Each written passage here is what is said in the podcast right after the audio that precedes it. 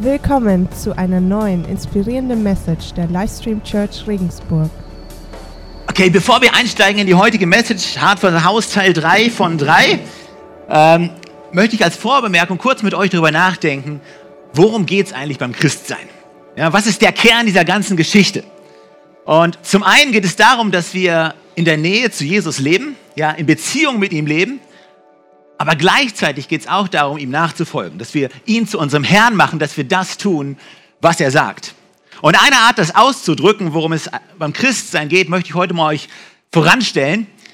Beim Christsein geht es darum, wenn du Christ wirst, dann wechselst du deine Staatsbürgerschaft. Ja, du gibst deinen Pass oder deine ID-Card ab und wechselst die Staatsbürgerschaft. Du kriegst einen neuen Pass.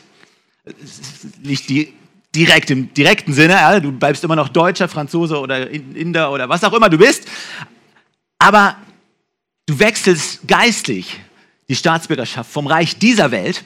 Alle Menschen gehören dazu, ja, schon von Geburt an zum Reich dieser Welt. Du wechselst geistig und wirst stattdessen ein Bürger des Reiches, des Königreiches Gottes. Und das ist eine gewaltige Sache, weil dadurch ändert sich deine Regierung, dadurch ändern sich die, unsere Gesetze und es ändern sich unsere Möglichkeiten und unsere Rahmenbedingungen. Alles das, wenn wir im, im Reich Gottes leben. Und der eine oder andere von euch denkt jetzt, ja, okay, das ist genau, wenn ich sterbe, dann komme ich in den Himmel und dann bin ich in die Ewigkeit bei Gott. Und ja, das stimmt, es ist Teil der Sache, aber es hat Riesenauswirkungen, wenn du das machst, auf dein Leben im Hier und Jetzt. Das ist gewaltig. Und wie sehr sich das auf unser Leben auswirkt, das ist unvorstellbar und ist so wichtig, das zu verstehen. Bürger des Reiches Gottes zu sein, hat Wahnsinnsauswirkungen. Und wir müssen begreifen, was Jesus meint, ganz praktisch, wenn er, äh, wenn er sagt, hey, ihr seid nicht von dieser Welt. Ja, das spricht er uns zu. Ihr seid nicht von dieser Welt. Ihr lebt zwar in dieser Welt, aber ihr gehört irgendwie nicht dazu. Ja? Ihr habt einen anderen Pass. So wichtig, das zu verstehen. Was bedeutet das für unser Leben? Weil sonst kann es sein, dass wir an Jesus glauben, aber das nicht erleben, was er eigentlich für uns geplant hat. Dass wir nicht das tun, was er will und dadurch sich nicht das in unserem Leben realisiert, was Jesus für uns auf dem Herzen hat.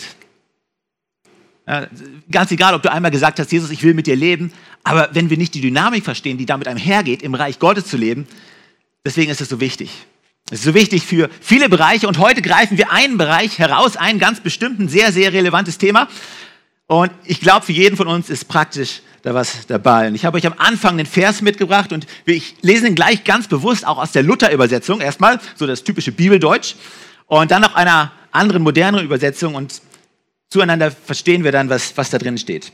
Vers ist Matthäus Evangelium 6, Vers 33. Nach Luther, sehr bekannt, da heißt es, trachtet zuerst nach dem Reich Gottes und nach seiner Gerechtigkeit, so wird euch das alles zufallen.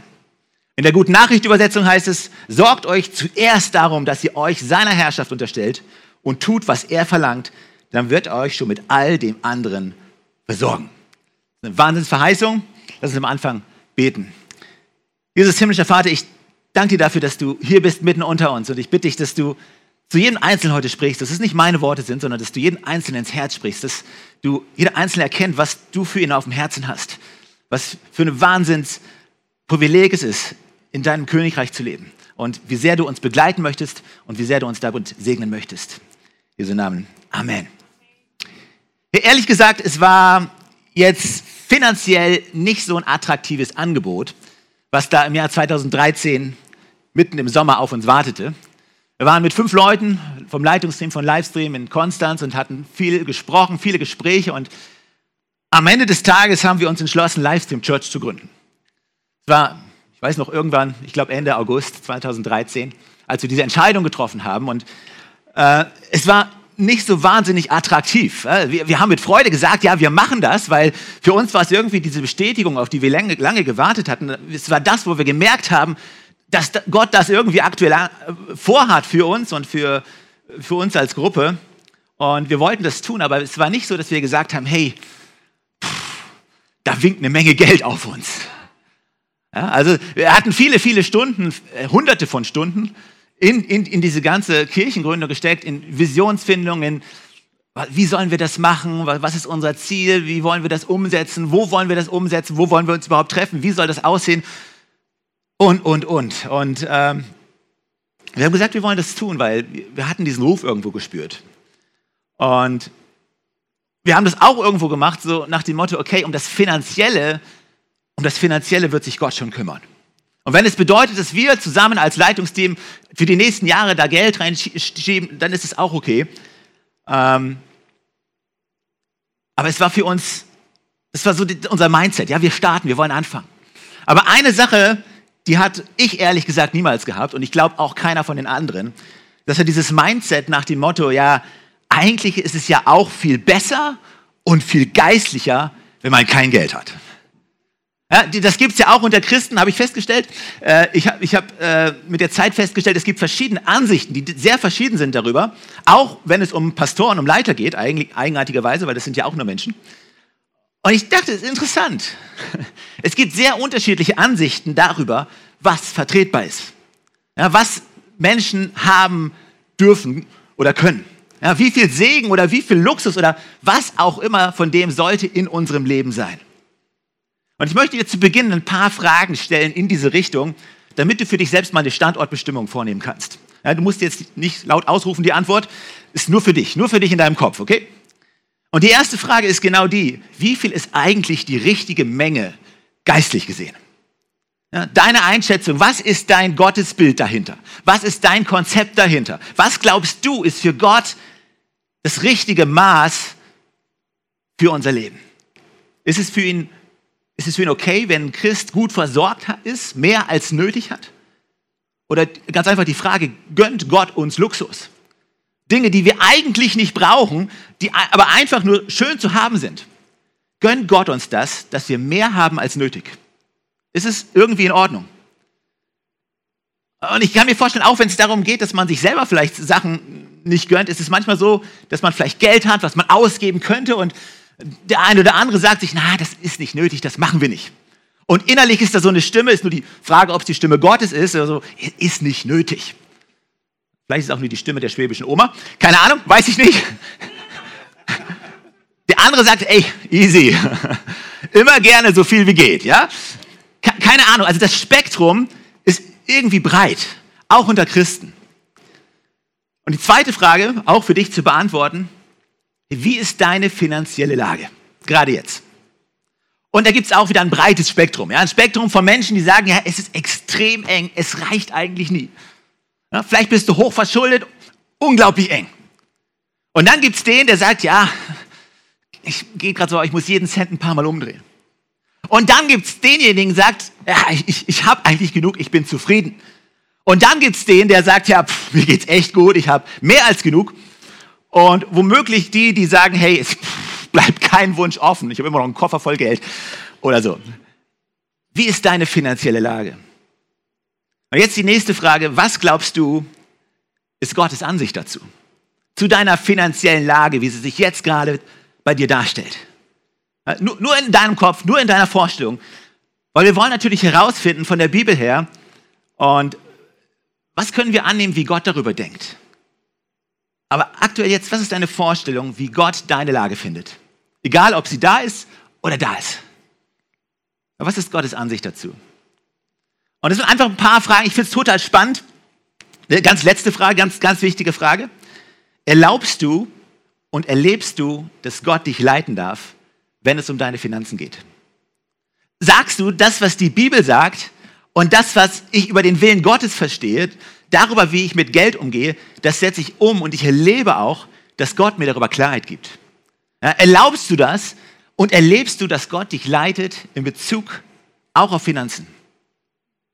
Natürlich betrifft das nicht nur solche Bereiche wie das Geben, das Geben in die Kirche, das Geben für Projekte, das Geben für Bedürftige und so weiter. Es betrifft aber auch alle anderen Bereiche von Ausgaben. Wofür ich, gebe ich mein Geld aus? Und glaubst du, äh, das tun zu sollen oder das kaufen zu sollen? Oder wie investierst du Geld?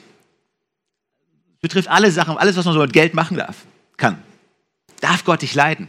Und das sind spannende Fragen, und ich glaube so sehr, dass Gott zu uns reden möchte, dass Gott eine Meinung dazu hat, dass es, wenn es unsere Finanzen angeht, wie jeden anderen Bereich unseres Lebens einen gewaltigen Unterschied macht, ob wir im Reich Gottes leben, auch wenn ich vielleicht gesagt habe, ich bin Christ, aber tatsächlich lebe ich vielleicht so wie jeder andere in dieser Welt auch. Macht einen gewaltigen Unterschied. Ich glaube, Gott möchte zu uns sprechen. Und die letzte Frage, die wir gerade hatten, nämlich die Frage, ob Gott uns leiten darf, ob Gott uns sagen darf, wo es lang geht in Bezug auf Finanzen. Ich glaube, dass diese Frage, die eine sehr gute Überleitung ist, zurückzukehren zu diesem Vers, den ich am Anfang hatte, nämlich in Matthäus 6,33, da sagt Jesus, trachtet zuerst nach dem Reich Gottes. Oder er sagt, hey, unterstellt euch seiner Herrschaft, tut, was er verlangt. Und hier wird deutlich gemacht, diese Frage ist grundlegend, sie ist zentral wichtig. Es ist zuerst einmal wichtig, sich anzuschauen, hey, ist Gott mein Herr? Darf er eigentlich entscheiden in meinem Leben? Dieser Vers, den ich genommen hatte, Matthäus 6, 33, der stammt aus der Bergpredigt. Das ist ein Abschnitt im Matthäus-Evangelium, Matthäus 5, 6, 7, drei Kapitel, wo Jesus ganz viele verschiedene Themen adressiert. Und in einem längeren Abschnitt dann über Finanzen redet. Und wir stellen fest bei Jesus, auch während wir uns die Evangelien anschauen, Jesus hat unfassbar viel über Geld geredet. Es war ein Themenschwerpunkt von ihm. Jesus hat zum Beispiel 34 Gleichnisse erzählt, die uns überliefert sind. 34, 34 Gleichnisse. Und davon handeln thematisch 16, also fast die Hälfte der Gleichnisse hat zum Thema Finanzen, Reichtum, Besitz und der Umgang damit. Wahnsinn. Also offensichtlich war Jesus dieses Thema enorm wichtig. Er hat viel darüber gesprochen. Aber auch wenn wir das ganze Neue Testament durchforsten mit all den Autoren, die es da sonst noch gibt, da stellen wir fest, Jemand hat es mal nachgezählt, ich nicht. Ja, 2084 Verse im Neuen Testament über Finanzen, Besitz, Haushalterschaft, Umgang mit Geld. 2084 Verse, ist Wahnsinn. Und hier sagt Jesus, trachtet zuerst nach dem Reich Gottes. Und er spricht darüber. Er spricht darüber, um deutlich zu machen, es geht zuerst einmal darum, dass dieser Regierungswechsel stattgefunden hat. Und das ist grundlegend wichtig. Ja? Bevor wir richtig einsteigen in dieses Thema, müssen wir uns das anschauen, dass wir sagen, okay, Jesus, du bist mein König. Mein ganzes Leben lebe ich für dich. Ich, ich, ich halte, du bist mein Chef. Ja, es ist wichtig zu wissen und zu verstehen, wie es vorher war, bevor wir diesen Schritt gemacht haben. Wir denken, hey, da war ich mein eigener Herr, da war ich mein eigener Boss. Ja, ich habe entschieden, wofür ich mein Geld ausgebe, um in diesem Bereich zu bleiben. Aber auch in allen anderen Lebensbereichen. Ja, ich bin der Chef gewesen. Und vordergründig ist das wahr, aber hintergründig, im Geist, in der geistlichen Betrachtung, gibt es dann noch jemand anderen, der der Chef ist, der einen riesen Einfluss hat. Und die Bibel spricht hier vom Widersacher Gottes. Sie spricht, äh, dass er der Fürst oder der Herr dieser Welt ist. Gemeint ist nicht Gott an der Stelle, sondern gemeint ist der Teufel. Es gibt einen Feind Gottes und wenn wir nicht im Reich Gottes sind, sondern im Reich dieser Welt, dann hat er einen riesen Einfluss auf unser Leben. Und weißt du, für ihn ist nicht wichtig, ob du an ihn glaubst ob du glaubst, dass er überhaupt existiert. Das ist ihm ziemlich wurscht. Ja? Für den Teufel ist nur wichtig, dass du nicht die Seite wechselst, dass du nicht sein Reich verlässt und, nach der, und anfängst nach der Dynamik und den Gesetzmäßigkeiten des Königreiches vom König Jesus zu leben. Ja, solange das nicht passiert, kannst du glauben, was du willst, wenn es nach ihm geht. Und Jesus redet darüber, dass es so entscheidend ist, auch wenn es um Geld und Besitz geht. Weil, weißt du, in dieser Welt ist Geld und Besitz dazu da, dass wir unser Vertrauen darauf setzen. Das ist das, was Menschen tun. Ja, das ist sozusagen meine Zukunft ist abgesichert, wenn ich möglichst viel Geld habe. Meine Altersversorgung und all das. Ja, Geld ist Sicherheit. Das wird uns quasi dauernd gepredigt. Und Jesus, bevor er diesen 33. Vers raushaut, sagt er in Vers 31 folgendes. Er sagt, hört auf, ja, hört auf, euch Sorgen zu machen. Okay, ich weiß nicht, ob du dir Sorgen machst. Jesus sagt, hör auf, dir Sorgen zu machen, ja, um Essen, Trinken, Kleidung. Und dann sagt er diesen Satz, Warum wollt ihr leben wie die Menschen, die Gott nicht kennen? Also er sagt, Sorgen machen, das ist etwas, das hat im Reich Gottes nichts verloren. Sorgen ist etwas, das gehört zum Reich dieser Welt. Das gehört zu den Menschen, die denken, wie diese Welt denkt. Die nämlich sagen, okay, wenn mein Arbeitsplatz verloren geht oder wenn dieses oder jenes Ereignis eintritt, wenn das passiert, oh, dann bin ich in Gefahr. Dann muss ich mir Sorgen darüber machen. Aber Jesus sagt, hey, sorgt euch nicht. Das ist krass. Ich glaube, Gott spricht vielleicht zu einigen heute. Wenn du sagst, hey, Sorgen ist mein Thema, Jesus sagt, hey, sorgt euch nicht. Hör auf damit. Das ist nicht für die, die diese Staatsbürgerschaft haben, angesagt. Diese Zusage auf der Basis, wir sagen, hey, Jesus ist mein König, mein Herr, er darf bestimmen, er darf mich leiten, er darf mich auch leiten, wenn es um Geld geht. Auf dieser Grundlage kann ich sagen, okay, du bist mein Versorger. Alles andere wird euch hinzugefügt werden. Das ist das, was Jesus sagt. Gott ist unser Versorger. Und auf dieser Grundlage, wenn wir verstehen, hey, Gott ist mein Versorger, dann beginnen wir auch zu verstehen, okay, nicht unser Arbeitgeber ist mein Versorger. Ja, nicht unser, mein Erspartes ist das, was mich versorgt, nicht unsere Eltern oder mein Ehepartner oder wer auch immer derjenige ist, von dem du dir Geld erhoffst. All das ist ein Kanal, zu dem etwas zu dir kommt. Aber die Quelle ist Jesus selbst. Die Quelle ist Gott. Er ist mein Versorger und er verspricht uns zu versorgen. Auf dieser Grundlage Reich Gottes. Und wenn wir das verstanden haben, finde ich, dann kommt eine spannende Frage. Und diese Frage führt uns ein bisschen zu dem, was ich am Anfang angerissen habe, nämlich die Frage, wie viel oder wie, wie sehr oder mit was will genau will Gott uns denn versorgen? Ja, zu glauben, dass ich nicht verhungere in Deutschland, das ist nicht so wahnsinnig schwierig, ja? weil den Hungertod, den sterben in Deutschland nur sehr wenige Menschen. Ja, womit will mich denn Gott versorgen? Sodass ich gerade so etwas genug im Bauch habe, ist das der Punkt? Und bevor ich, die, äh, bevor ich da weiter reingehe, will ich die Antwort gleich am Anfang geben. Also ich bin überzeugt, Gott will uns großzügig, überfließend versorgen. Er will uns überfließend segnen. Deswegen heißt die Message heute über alle Maßen gesegnet. Gott will uns überfließend segnen. Und ich bin davon überzeugt und ich, ich möchte es auch begründen. Ich möchte, dass wir uns das ansehen, wie sehr Gott uns segnet, weil Gott nicht geizig ist. Also Gott ist nicht erfreut darüber, wenn, du jeden, wenn wir jeden Cent umdrehen müssen. Gott sagt nicht, ey, wenn du dir irgendwas Schönes kaufst, hey, war das wirklich nötig? Das wäre jetzt echt nicht nötig. Das ist nicht Gott, okay? Und wir wollen das von der Bibel verstehen, ob das jetzt nur Stephans Meinung ist oder ob das wirklich der Gott ist, der sich uns in der Bibel vorstellt. Wenn wir direkt mit der Bergpredigt kurz nochmal weitermachen, dann sehen wir schon einen ersten starken Hinweis. Jesus redet zum Beispiel über Kleidung. Er sagt, warum sorgt ihr euch um eure Kleider? Schaut die Lilien an und wie sie wachsen. Sie arbeiten nicht und nähen nicht, sich nicht keine Kleider. Trotzdem war selbst König Salomo in seiner ganzen Pracht nicht so herrlich gekleidet wie sie. König Salomo, das war der reichste Mann im Alten Testament, okay? So Jeff Bezos, Bill Gates und Mark Zuckerberg zusammen, ja? Er hat wirklich viel Geld gehabt und du kannst davon ausgehen, dass er auch eine super Garderobe gehabt hat. Und was Jesus sagt mit anderen Worten ist, hey, wenn Gott versorgt, dann ist es sogar noch besser. Gott versorgt, wenn Gott versorgt, dann ist es noch nicer. Also das ist eine Sprache, die er spricht, die nicht gerade dafür spricht, dass Jesus sagt, also wenn du nicht gerade halb nackt bist, dann ist okay. Er spricht von großzügiger Versorgung. Und dann können wir uns anschauen, zweitens, wie Jesus versorgt, wenn er versorgt. Das hat er einige Male ganz praktisch gemacht. Äh, es hat viel mit Wunder zu tun gehabt. Du siehst verschiedene Berichte, zum Beispiel im Johannesevangelium. Im zweiten Kapitel, da gibt es so einen Bericht von der Hochzeit zu Kana. Ja, da wurde eine Hochzeit gefeiert, Jesus hat eine Einladung bekommen, war auch mit dabei und oh Mann, Riesenschande, Riesenscham für den Bräutigam, den Gastgeber, da ging der Wein aus. Kein Wein mehr, die saßen auf dem Trockenen. Und was macht Jesus? Bibelkenner wissen das. Jesus nimmt Wasser und verwandelt Wasser in Wein. Aber wir müssen genauer hinschauen. Wie macht Jesus das? Also Jesus sagt nicht, na gut, so viele Leute sind Leute auf der Hochzeit, so und so viel, jeder noch zwei Gläser, äh, ein bisschen Wein. Nein, Jesus macht 600 Liter. 600 Liter Wasser verwandelt er in Wein. Und als der Küchenmeister den Wein probiert, sagt er, oh wow, ich bin außer mir, das ist der beste Wein ever. Jesus macht nicht nur irgendeinen Wein, er macht den besten Wein. Das ist die Art und Weise, wie Jesus hier versorgt. Nicht eine Versorgung von, okay, nur das Nötigste, okay? Eine andere Geschichte, ein paar Kapitel später, Speisung der 5000. Wieder das gleiche Muster. 5000 Menschen, wahrscheinlich 5000 Familien, saßen da nach einer Predigt von Jesus am Berg, hatten nicht wirklich was zu essen. Der Einzige, der da war, war, war ein süßer kleiner Junge, der sein Pausenbrot noch nicht gegessen hat. Und der kam an, ja, fünf Brote, zwei Fische, viel zu wenig.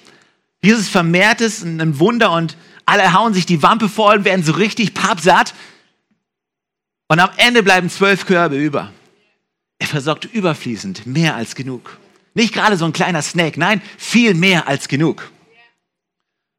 Natürlich haben wir auch Verse, die das ganz ausdrücklich sagen. Zum Beispiel diesen Vers von Paulus aus dem 2. Korinther 9. Hier sagt Paulus, Gott wird euch großzügig mit allem versorgen.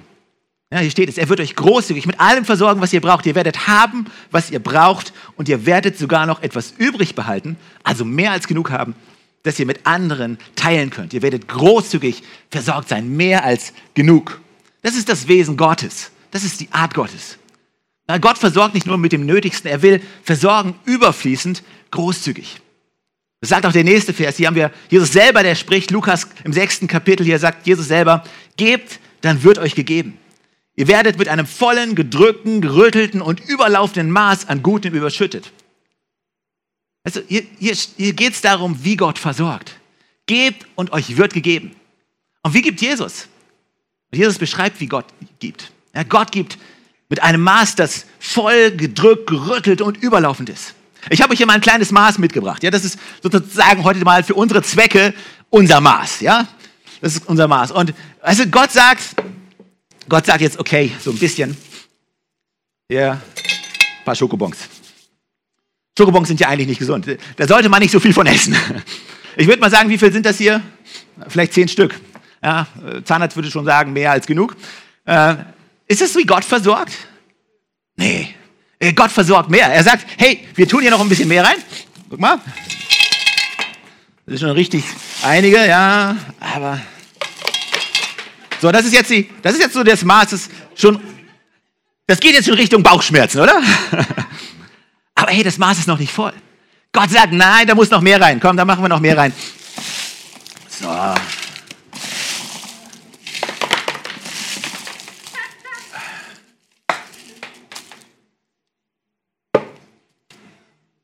Okay.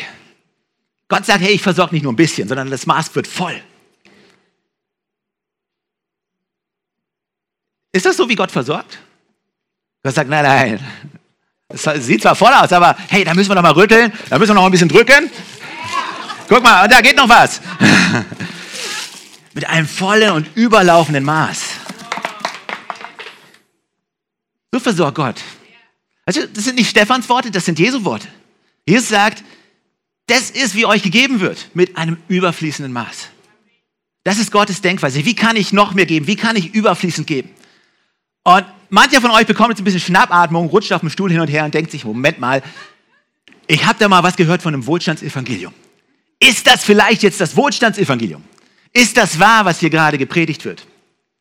Pass auf, falls du das Wort noch nicht gehört hast, Wohlstandsevangelium, das ist eine Irrlehre, bei der, bei der es darum geht, dass wenn ich nur richtig glaube und quasi die richtigen Knöpfe am Automaten drücke, dann werde ich reich. Das ist zusammengefasst das, worum es dabei geht. Interessanterweise reich werden meistens die Pastoren, die das predigen. Aber ich hoffe, du verstehst, es ist etwas völlig anderes, wovon ich hier rede. Ein Kennzeichen vom Wohlstandsevangelium ist nämlich das Motiv. Und das Motiv dabei ist, ich will reich werden. Sag mir, was ich tun muss, damit ich hinterher ganz viel habe.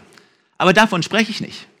Weil über das Motiv haben wir gerade gesprochen. Das einzige Motiv, was die Tür zu all dem öffnet, worüber ich hier gerade spreche, ist hundertprozentig, hey, mir geht es um dich, Gott. Ich trachte zuerst nach deinem Reich. Ich möchte gerne für dich leben. Ich möchte, dass du in meinem Leben regierst. Das ist die Motivlage. Es geht mir um ihn, um dich, Gott. Und Gott kennt unser Herz. Wir können ihm nichts vormachen. Da gibt's, wir kriegen da keine Hintertür. Also wenn unser Motiv nicht stimmt, da komme ich dann gleich nochmal drauf, dann sind wir in Trouble. Aber das Motiv, die Konsequenz ist, dass Gott sagt, hey, ich möchte überfließend segnen. Da ist jemand, der hat mein Herz auf mich gerichtet, mein Wesen und meine Art, ich möchte überfließend segnen. Und auch wenn es falsche Lehren über Wohlstand, über Besitz gibt, dürfen wir die Wahrheit nicht über Bord schmeißen. Dass Gott großzügig ist, dass er gerne gibt und dass er sich freut und dass wir Gutes genießen dürfen. Ist überhaupt nicht seine Art, irgendwas anderes zu tun. Ja, es mag Zeiten geben, auch von Gott gesetzte Zeiten, in denen wir Mangel haben und mit weniger auskommen müssen, wo Gott uns das zumutet, aber das gehört auch dazu, zuweilen. Aber sein Herz ist großzügig und unter dem Strich wird er uns immer dahin führen, dass wir das auch erleben in unserem Leben. Wichtig ist, dass wir uns das Motiv nochmal anschauen, zuerst nach dem Reich Gottes zu trachten. Wenn wir sagen, Jesus, das, was du willst, dann bedeutet das auch, dass, dass wir mehr Freude am Geben haben als am Haben. Das ist ein Riesenpunkt. Ja? Wir haben mehr Freude am Geben. Und wenn wir diese Verse lesen, die wir vorhin gelesen haben, 2. Korinther 9 oder in Lukas 6, wenn wir uns anschauen, sehen wir auch, dass Jesus sagt, hey, gebt und euch wird gegeben. Oder ihr werdet großzügig versorgt sein, damit ihr übrig behaltet und mit anderen teilen könnt. Also das die, Motiv, die Motivlage wird hier angesprochen. Gott möchte uns überfließend versorgen. Ja? Nicht damit wir sagen, oh, alles Schokobons für mich. Ja? Nee, damit wir hingehen und sagen, hey, wollt ihr auch ein paar Schokobons? Hier, ah. ihr auch.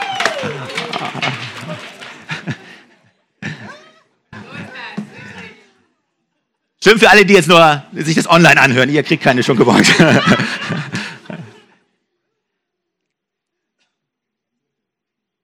ich möchte gerne teilen. Ich möchte, weißt du, mir bereitet es Freude zu geben. Weißt du, es ist unmöglich, diese Reich Gottes Gesinnung zu haben. Es ist unmöglich, dass das nicht sichtbar wird, auch auf unserem Kontoauszug in unserem Kassenbuch. Also, wenn jemand bei dir den vollständigen Einblick über deine Finanzen hätte, alles was reinkommt, alles was rausgeht, Ich frage mich, würde diese Person sagen, hey, das ist Wahnsinn, gemessen an den finanziellen Möglichkeiten, wie sehr dieser Mensch selbstlos gibt, wie sehr das sichtbar wird in dem Leben. Und wenn du ein bisschen mehr Steuern zahlst, dann musst du regelmäßig eine Steuererklärung machen. Und dann schaut sich das irgendein Finanzbeamter an. Ich frage mich, ob du dann regelmäßig diesen Brief bekommst, weil du musst ja keine Spendenbescheinigung mehr mitschicken. Heutzutage, das macht man ja alles online.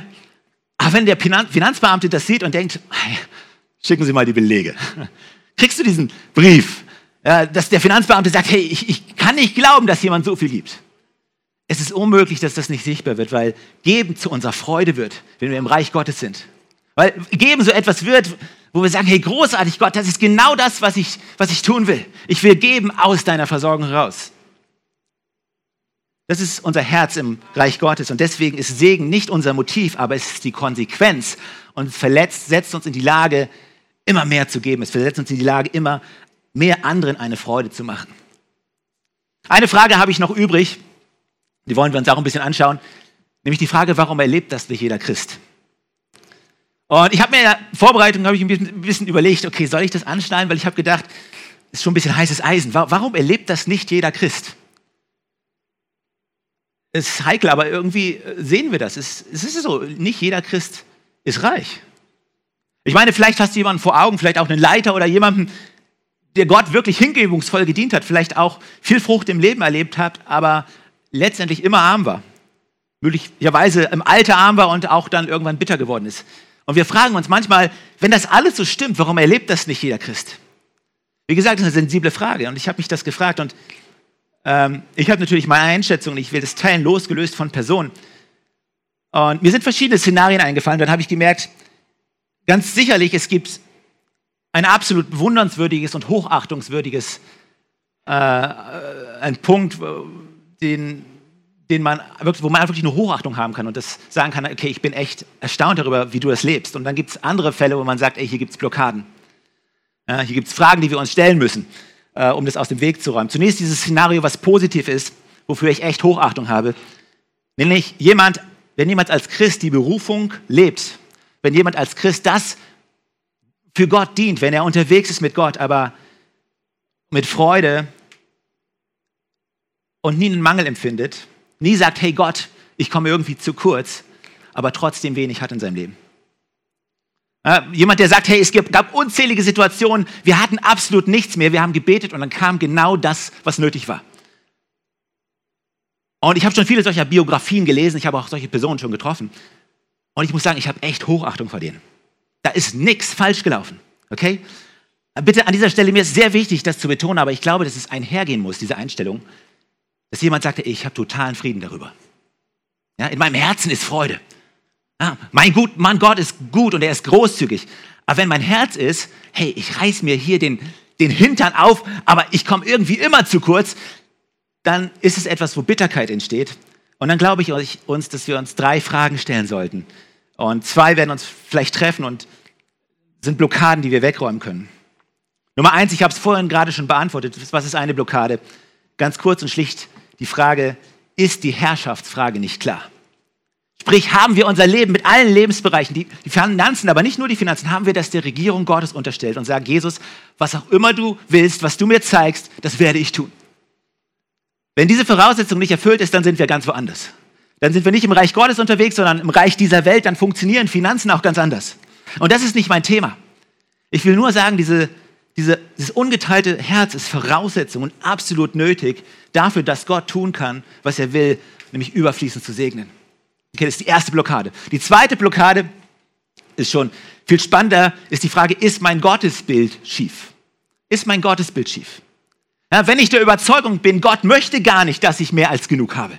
Wenn ich der Überzeugung bin, er will mich gar nicht überfließend segnen, ja, dann denke ich, ist es auch genau richtig, dass ich nur das Nötigste habe, dass ich gerade so genug zu essen habe, dann wird es mich auch blockieren, an den entscheidenden Punkten in meinem Leben aktiv zu werden.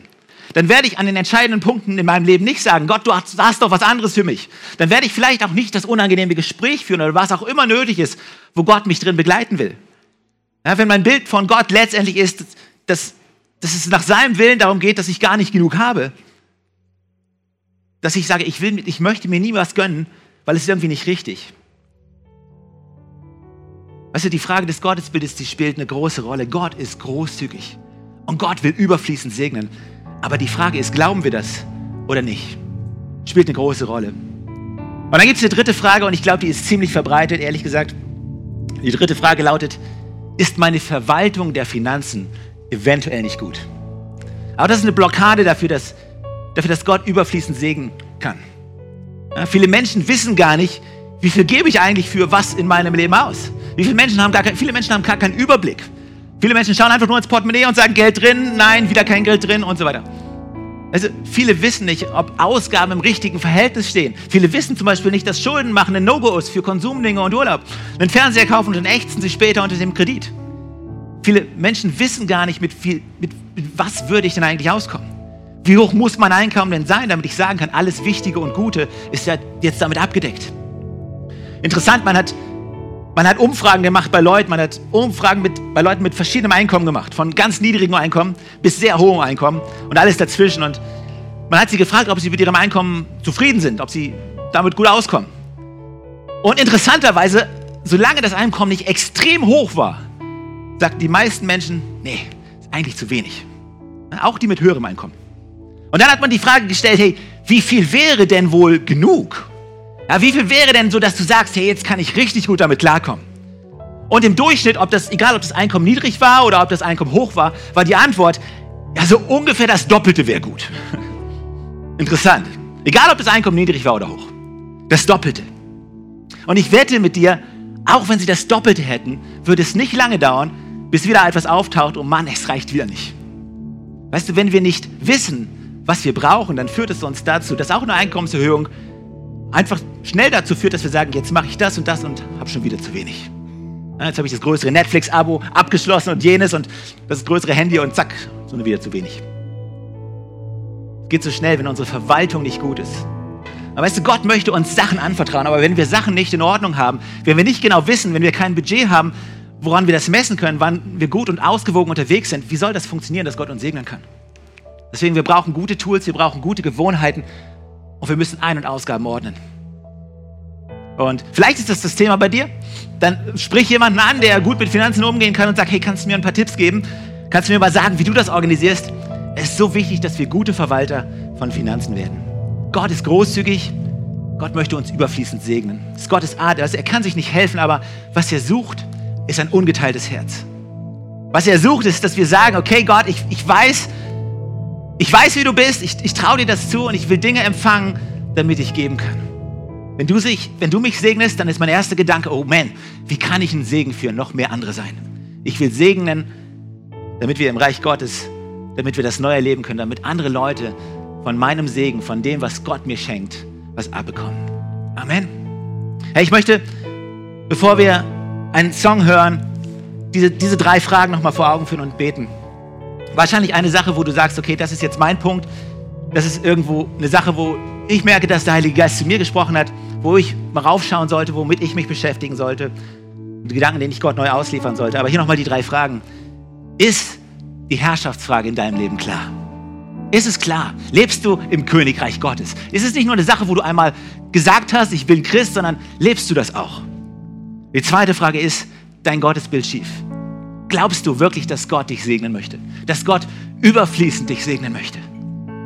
Und die dritte Frage ist, vielleicht deine Verwaltung der Finanzen nicht gut. Jesus, ich danke dir für jeden Einzelnen. Ich danke, dich, danke dir, dass du uns überfließend segnen möchtest. Dass du ein Herz hast, was geben möchte. Und du möchtest, dass wir dieses Herz haben und weitergeben. Jesus, ich bitte dich für jeden Einzelnen, dass, dass wir uns diese Fragen stellen. Leben wir im Königreich Gottes? Liefern wir uns dich aus oder suchen wir unsere Sicherheit in Finanzen? Möchten wir unser Leben leben in Finanzen, aber auch in allen anderen Bereichen, so wie du es möchtest und auf dich hören?